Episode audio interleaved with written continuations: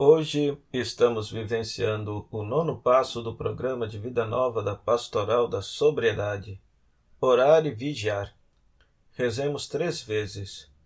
Senhor, orando e vigiando para não cair em tentação, seremos perseverantes nos teus ensinamentos. Dá-me a tua paz. Senhor, orando e vigiando para não cair em tentação, seremos perseverantes nos teus ensinamentos. Dá-me a tua paz. Senhor, orando e vigiando para não cair em tentação, seremos perseverantes nos teus ensinamentos. Dá-me a tua paz. A palavra deste dia, Isaías capítulo 55, versículos 6 a 11.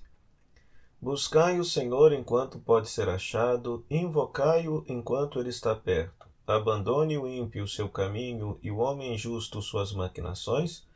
Volte para o Senhor que terá piedade de ti, volte para o nosso Deus que é generoso no perdão. Meus pensamentos não são como os vossos pensamentos, e vossos caminhos não são como os meus caminhos, diz o Senhor. Estão os meus caminhos tão acima dos vossos caminhos, e meus pensamentos acima dos vossos pensamentos, quanto está o céu acima da terra. Como a chuva e a neve desce do céu e para lá não voltam mais, mas vêm irrigar e fecundar a terra e fazê-la germinar e dar semente para o plantio e para a alimentação, assim a palavra que sair da minha boca não voltará para mim vazia, antes realizará tudo o que for da minha vontade e produzirá os efeitos que pretendi ao enviá-la. Palavra da salva, palavra do Senhor, graças a Deus. Querido irmão, querida irmã da Pastoral da Sobriedade, feliz e santa Páscoa. Esta, este passo do horário vigiar é, é vivenciado sobretudo nesta semana da Páscoa. Hoje celebramos o domingo da Páscoa, essa semana oitava da Páscoa, no qual oito dias de festa celebramos, festejamos, comemoramos a ressurreição de nosso Senhor Jesus Cristo.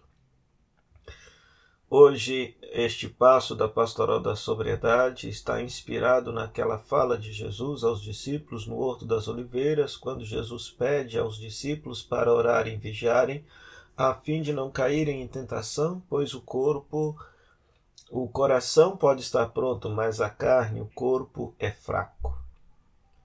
E para isso é necessário, portanto, sermos perseverantes nos ensinamentos do Senhor.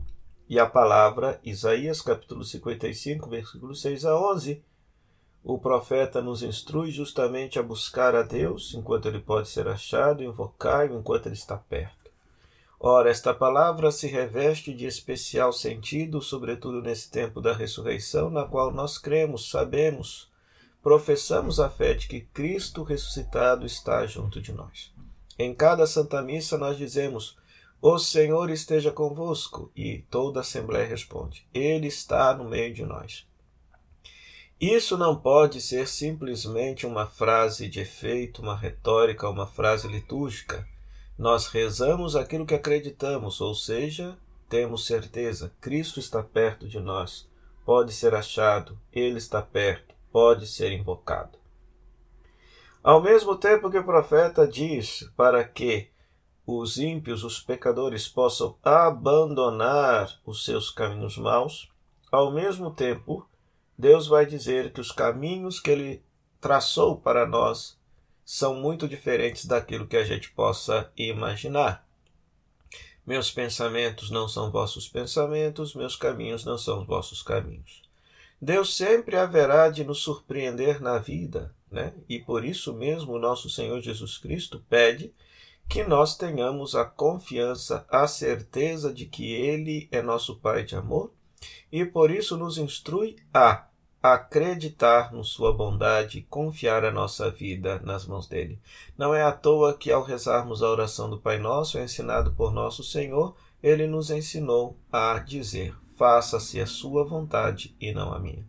Mesmo que muitas vezes esse fazer a vontade do Pai possa implicar um certo desconforto para nós pelo fato de não entendermos em suma o que é o projeto. Jesus disse isso, faça-se a tua vontade, mas foi num contexto muito duro de sua vida, naquele contexto no qual ele estava padecendo a sua agonia, o medo de morrer no Horto das Oliveiras.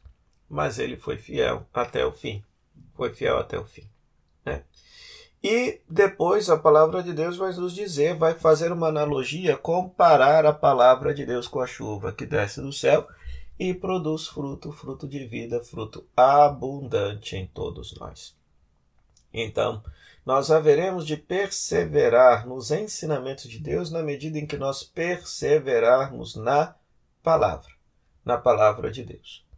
Por isso, recapitulo mais uma vez: se o passo deste dia é orar e vigiar, uma forma belíssima de nós vivenciarmos a nossa oração seria justamente a leitura orante da palavra.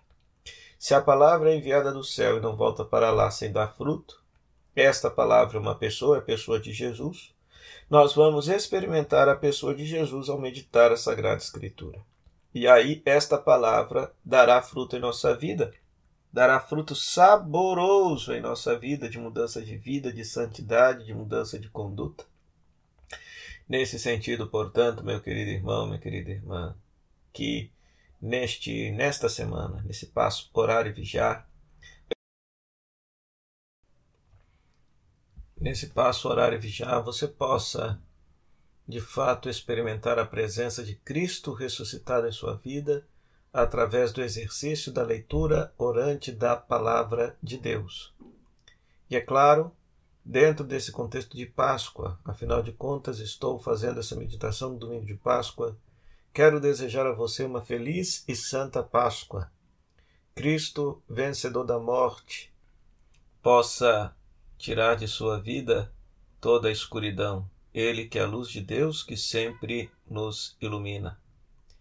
Querido irmão, querida irmã, que você possa partilhar após rezar este texto dentro desta liturgia pascal a seguinte questão com os membros do grupo de autoajuda: Você é perseverante nos ensinamentos de Deus?